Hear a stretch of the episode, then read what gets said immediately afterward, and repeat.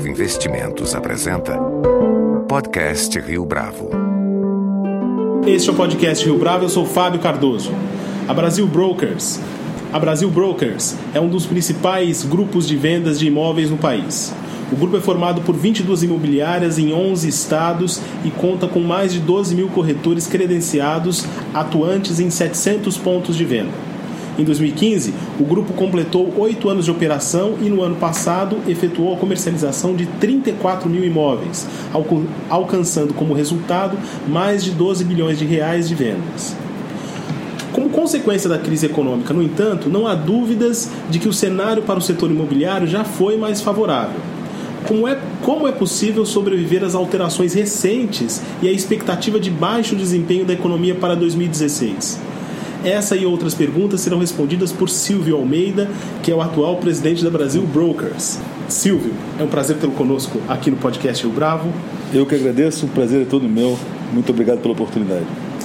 Silvio, há alguns anos existia o temor de que logo após o boom do mercado imobiliário, eh, nós assistiríamos aqui no Brasil ao estouro de uma bolha. Agora, em 2015, qual é o estado da arte percebido por vocês? Eh, este agora em 2015, é o pior cenário que vocês já participaram? Bom, Fábio, é... a empresa é relativamente nova, ela foi criada em 2007, né? então com certeza de 2007 para cá esse foi o pior cenário que nós já enfrentamos. Mas como nós, é, nosso modelo de negócio foi resultante da aquisição de diversas imobiliárias, nós temos aqui é, sócios gestores que têm 30, 40 anos de mercado é, e também, é, é, é, é, ao longo dessa experiência vasta no mercado imobiliário, alguns deles comentam que é o, o momento mais desafiador, né, aí podemos falar aí das últimas décadas no mercado. eu acho que a gente não pode falar em bolha, né, muito se ventilou sobre bolha. o que a gente está vendo é um ajuste de preço, ajuste esse que acaba se mostrando gradual. Se, se nós lembrarmos, né, antes do boom dos IPOs das incorporadoras, ali em meados de 2005, é, o mercado imobiliário ele, ele caminhava ali próximo à inflação, eventualmente até corrigindo o preço um pouco abaixo da inflação. O que a gente tem observado de 2014 para cá é, são poucos casos de queda nominal de preço, mas você tem sim né, uma, uma depreciação por conta de, um, de, um, de uma, um reajuste de preço que acaba sendo inferior ao valor da inflação. Isso varia muito de região para região, né, mas é, uma, é, um, é um cenário que a gente vem assistindo aí desde de meados de 2014. Durante muito tempo, a compra de imóveis era percebida como um investimento, uma garantia para períodos mais turbulentos. Com a queda no mercado de imóveis, aquisições com vistas a fortalecer investimentos são vistas com ressalvas. Como é que a Brasil Brokers tem notado esse cenário? Olha, de fato, né, o mercado, no, no, até meados de 2013, né, é, é, como a gente chama daquela fase do boom, ele tinha uma presença muito maior de investidores do que ele tem hoje. É, alguns desses investidores, eu posso dizer que eles estavam investidores, eles, alguns deles estavam se aventurando no mercado imobiliário pela primeira vez, muito é, impulsionados por um aumento de preço é, é, que durante três anos foi acima de qualquer expectativa. É, eu costumo dizer que dificilmente alguém perde dinheiro é, investindo no mercado imobiliário, pensando em termos de longo prazo. É, e esse é um cenário que acaba sendo um cenário de, de oportunidades. Né? Eu, eu, acho que se você tiver a chance de comprar um produto correto, numa condição de preço adequada, o mercado nunca teve tão favorável para o comprador. Então você tem acesso aí, especialmente nas, nas grandes incorporadoras de capital aberto, que, né, que, que tem que desovar os seus estoques, você acaba, acaba tendo acesso a oportunidades que são é, certamente oportunidades que o mercado não vai ver novamente tão cedo quando ele estiver mais saudável. Então eu acho que não é um mercado como no passado, em que qualquer coisa que você comprasse você é, venderia com lucro, né? é um mercado mais técnico, mas ao mesmo tempo é um mercado de grandes oportunidades. É, sabendo investir no momento certo de investir no preço correto, eu tenho certeza que o mercado nunca teve tão favorável é, para o comprador. O poder de compra nunca foi tão relevante como ele é hoje. Houve algum momento em que esse preço esteve acima do que deveria ser pago? Esse preço teve sobrevalorizado em relação ao mercado imobiliário, falando especificamente? Olha, é, é, sempre tem uma questão de oferta e demanda, né? Isso daí eu acho que, pensando em termos de longo prazo, oferta e demanda elas, elas se regulam. É, o que havia sim era um, um, aumento relevante de custos, né, a começar pela compra do terreno, passando pelo custo da própria construção civil, é, não só pelo boom do mercado imobiliário, mas também por todos os investimentos em infraestrutura que o país ainda, ainda né, tem vivido, especialmente agora no Rio de Janeiro por conta de Olimpíada. Então você teve um aumento dos custos que resultou no aumento de preço e você teve sim né, uma valorização é, bastante relevante num espaço de tempo muito curto. Mas é, eu acredito que oferta e demanda elas sempre se regulam, né? É, por isso que mais uma vez voltando à primeira pergunta, se houvesse né, é, um cenário é, diferente de um cenário regulado por oferta e demanda, a gente hoje estaria experimentando uma bolha. E por N motivos, é, hoje o mercado, ele, se ele não vê aqueles aumentos de preço do passado, o que certamente é verdade, né, você não, não, não percebe também uma queda acelerada como aconteceu em outros mercados no mundo. Então, eu acho que oferta e demanda sempre regularam o preço, né? É, por mais que o preço tenha aumentado muito, não dá para dizer que isso tenha sido artificial. Não tem nenhum motivo para acreditar que isso tenha sido artificial. Na sua avaliação, Silvio, o que tem afetado mais o segmento imobiliário? O desemprego crescente ou a alta da inflação. Esses dois vetores acontecem concomitantemente hoje, mas na sua percepção o que é mais drástico? É, o, eu, eu, acho que a gente está vivendo hoje, né, e essas palavras não são minhas, muitas pessoas têm usado essa expressão, o que a gente pode chamar de uma tempestade perfeita. Né? Então, é, no final do dia, tudo afeta uma palavra chamada confiança. Né? A confiança do consumidor, do cliente, quando ele tem que tomar uma decisão de comprometer uma parte significativa da renda dele por um, por um espaço de tempo muito significativo, né, é, não é só a inflação e desemprego, mas a gente está falando é, especialmente né, de disponibilidade de crédito, de taxa de juros, de, de, de, de acreditar em distribuição de renda, em, em crescimento de PIB, quer dizer, todas essas essas variáveis macroeconômicas e algumas políticas, elas afetam muito a confiança né, é, e a confiança que encoraja a tomada de uma decisão que no Brasil muitas vezes é uma decisão de vida. Você não compra um imóvel por ano ou a cada três anos. Muitas famílias compram um imóvel para a vida inteira.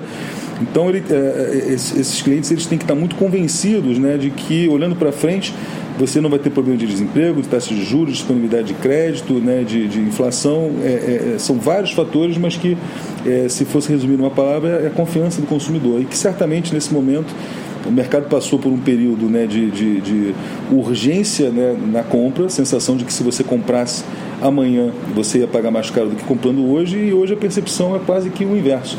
E de alguma maneira, acho que o mercado equilibrado ele, ele, ele converge para algum lugar no meio do caminho. Né?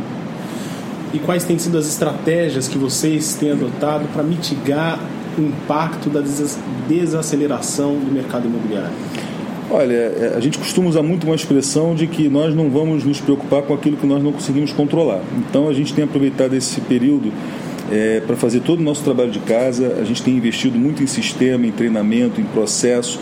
Temos redesenhado todos os nossos processos operacionais. Estamos centralizando uma série de atividades, o que acaba resultando né, é, não só numa redução de custo relevante, mas principalmente num ganho bastante importante de produtividade. É, quando o mercado estava é, bombando, vamos dizer assim, né, é, a empresa estava totalmente orientada para venda, o que estava correto, e agora chegou o momento de olhar para dentro e aproveitar para fazer todo o trabalho de casa. A gente tem aqui um processo de turnaround que já está é, em place há mais de um ano, né, e a gente é, quer aproveitar para estar tá com a empresa absolutamente eficiente e, e, e estruturada para quando o mercado voltar, a gente ter uma posição muito mais privilegiada para jogar esse jogo. Né? Em relação aos programas de financiamento que são oferecidos pelo governo, ainda há espaço e perspectiva para que o segmento da população que se enquadra no perfil desses virtuais compradores efetuem aquisição de novos imóveis? Olha, sem dúvida, né, o segmento de baixa renda é o segmento que tem sofrido menos. É, nós, inclusive, temos é, tido uma penetração maior nesse tipo de, de, de, de empreendimento, ainda que toda a conjuntura seja muito desfavorável, esse é um, é um segmento que vem sofrendo muito, muito menos do que o, o segmento de média e alta renda. É, e os programas de governo eles continuam com vigor. Né? Então, eu acho que esse, de todos os segmentos que nós temos, a gente tem percebido é, que esse em especial é o que tem sofrido menos nesse momento de dificuldade. Em relação às grandes capitais, é, você acredita particularmente que há potencial para o desenvolvimento de novos empreendimentos? No caso de cidades como São Paulo, Rio de Janeiro, Belo Horizonte, quer dizer, há é, a leitura de alguns urbanistas de que a cidade não tem mais para onde expandir. É, você acredita que esse cenário ele ainda pode ser explorado? Ah, sem dúvida, eu, eu, acho que você não pode generalizar nenhuma cidade, pegando o exemplo aqui do, do, Rio de Janeiro, por exemplo, a Zona Oeste, essa região de Barra, Recreio, é, é, é, é uma região que tem muita, muito espaço ainda né, para expandir. É verdade também em São Paulo, com o novo plano diretor, né, nos, nas regiões é, um pouco mais periféricas. Eu acho que uma exceção aqui no Rio é a Zona Sul. De fato, na Zona Sul você não tem mais terreno praticamente. É, mas também em BH você tem muito, você tem, ainda tem muita área, né, muita oportunidade de crescimento. O que a gente tem visto, na verdade, sob o ponto de vista do incorporador, é também uma seletividade né, e, uma, e uma cautela muito grande. Então, a gente tem tido muito pouco lançamento, é, uma preocupação muito grande em vender os estoques que já estão prontos, principalmente, mas também os estoques que estão em construção mas não por uma limitação de, de, de espaço para crescimento, mas sim por um ajuste de oferta e demanda. Então, eu, eu primeiro, eu acho que não dá para generalizar nenhum, nenhum, mercado, nenhuma cidade, nenhum estado. Tem que falar de regiões e a gente não tem nenhum motivo para acreditar que a gente não vai voltar a ter lançamento em São Paulo, no Rio, em BH, é, assim que a, a regra de oferta e demanda estiver um pouco mais equilibrada produtos diferentes estão sendo pensados para esses perfis específicos de consumidores nessas cidades? Sem dúvida. É um outro movimento que a gente tem visto muito e, e é um movimento que nós influenciamos né, com, com, toda a inteligência que nós aportamos para os nossos clientes incorporadores, mas que nós, é, é, no final do dia, não somos nós que tomamos a decisão, são eles, né, mas é um, é um, é um movimento na direção de ter unidades mais compactas, menores, né, é, para que é, é, atinja um ticket que cabe no bolso do comprador. Então isso não é, não é, não é verdade só no ano de 2015, desde 2014 é, o mercado já veio se ajustando desse jeito, é óbvio que tem um limite, né, isso é finito, você tem um tamanho mínimo é, para uma unidade, mas essa foi uma das soluções criativas que o mercado adotou é, para conseguir ter um ticket que cabe no bolso do comprador, é, reduzindo né, o tamanho da unidade, com projetos modernos, projetos criativos, é, mas sem dúvida foi uma das maneiras que o mercado encontrou para se ajustar. Em contrapartida, existe a perspectiva, existe a noção de que nas grandes cidades é, vai ocorrer um ajuste de preço em relação ao metro quadrado, é, sobretudo em relação às unidades que já foram construídas. É, você acredita que essa é uma leitura correta desse, desse cenário ou é algo que não necessariamente vai acontecer com essa intensidade? A gente tem visto é, muitas é, ofertas agressivas, principalmente de incorporadores que têm muito estoque, é, falando em desconto, né, falando em algum, alguns se referindo como feirão, saldão. Particularmente, eu acho que isso machuca o mercado, eu acho que deprecia né, um pouco o mercado, mas é, são, é, na verdade, é, ações é, pontuais. Né? É, esses estoques que não foram vendidos, eles não foram vendidos por alguma razão, muitas vezes é, um andar é, baixo, é uma coluna ruim, quer dizer, é, é, um, é, um, é, um, empreendimento que não foi tão bem sucedido. Então, de fato, o que fica para trás, a tendência é que sejam sempre as piores unidades. A gente tem visto esses movimentos é, de, de, de né, para gerar caixa, quer dizer, esses movimentos agressivos de, de redução de preço no mercado primário. No mercado de lançamentos, novos lançamentos, que são poucos, mas quando eles são feitos, você já não percebe esse movimento. Como eu comentei, uma das alavancas que a gente tem percebido é a redução do tamanho da unidade, mas o preço por metro quadrado dos novos lançamentos é, ele não tem variado tanto. Você tem visto sim lançamentos em regiões com metro quadrado mais é, um pouco abaixo né, da, da, média, mas, mas não que haja, uma, que haja uma redução. São regiões realmente é, que têm um perfil diferente. Agora, e, e, no mercado secundário, no mercado de usados, de imóveis prontos, quer dizer, esse movimento ele ainda é bastante, muito mais lento, quer dizer, esse ajuste de preço ele tem se mostrado em todas as partes que nós operamos bem mais lento do que é, no mercado primário. Então, é, como eu comentei, eu acho que esse, esse, esse ajuste ele vai ser gradual, ele não, não, não, não vai ser repentino e não vai ser generalizado. Provavelmente a gente vai ter um período aí em que o preço do imóvel ele não vai acompanhar a inflação, na média, né, havendo é, exceções caso a caso. Agora, recentemente, Silvio, houve uma transição no comando da empresa e você passou a ocupar a posição de presidente.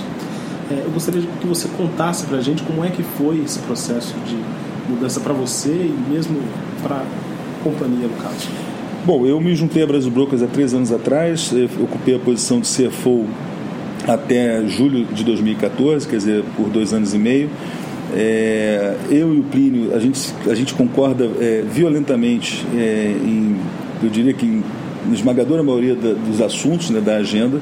Esse foi um processo absolutamente natural. É, o primeiro convite que eu recebi foi do próprio Plínio, antes de ser convidado pelo Conselho. Eu acho que foi uma, é uma gestão de continuidade. Né? O Plínio teve um papel muito importante, principalmente por ser, né, pela liderança, pelo carisma e por ser um dos mais admirados, se não mais admirado sócio, quer dizer, corretor que nós temos. Então, foi muito importante é, que essa liderança do Plínio capitaneasse o processo de mudança que nós iniciamos lá atrás. É, e meu papel hoje né, é estar é, é, é, tá de maneira obsessiva né, perseguindo melhoria operacional, melhoria de processo, é, ganho de eficiência, que é uma agenda muito parecida com a agenda que o Plínio já tinha. Quer dizer, hoje o Plínio está muito mais liberado é, para continuar fazendo o que ele faz melhor, que é vendendo, o que ele gosta de fazer, o que ele ama fazer, e essa agenda corporativa fica mais comigo, né? mas foi muito importante esse, esse, esse período de gestão que ele é, que, a, que, a, empresa teve sob a liderança dele para que pavimentasse essa segunda fase, né, que agora é sob, sob a minha gestão. E a sua eh, vivência em posição de, junto aos investidores no passado para agora como CEO, uh, eh, isso te ajudou de alguma maneira para essa posição nesse momento? Ah, sem dúvida, né? sempre ajuda. Né? Eu costumo dizer que essa agenda com os investidores é uma agenda, uma troca muito grande. Né? A gente está sempre aprendendo, as perguntas são sempre muito inteligentes e, e elas sempre suscitam é, reflexões que, que, enfim, pensar é sempre muito bom. Né? Então, é, sem dúvida alguma, tendo sido né, o diretor financeiro de RI aí por um ano e meio, acelerou muito o meu aprendizado do business, da companhia, do histórico e me permitiu também ter acesso a a contribuições aí de pensamentos, de visões, né, perguntas desafiadoras que, que enriqueceram muito esse, esse, esse meu aprendizado. E quais são as ações que você pretende implementar e desenvolver nos próximos anos? Falando especificamente de 2016, o que você espera para o mercado imobiliário para o ano que vem? Olha, a gente não tem motivo para acreditar que o ano que vem vai ser melhor do que esse ano. A gente acredita que vai estar ainda né, tão desafiador quanto tem sido em 2015 e o que a gente tem feito é acelerar a nossa agenda transformacional né, e estruturante.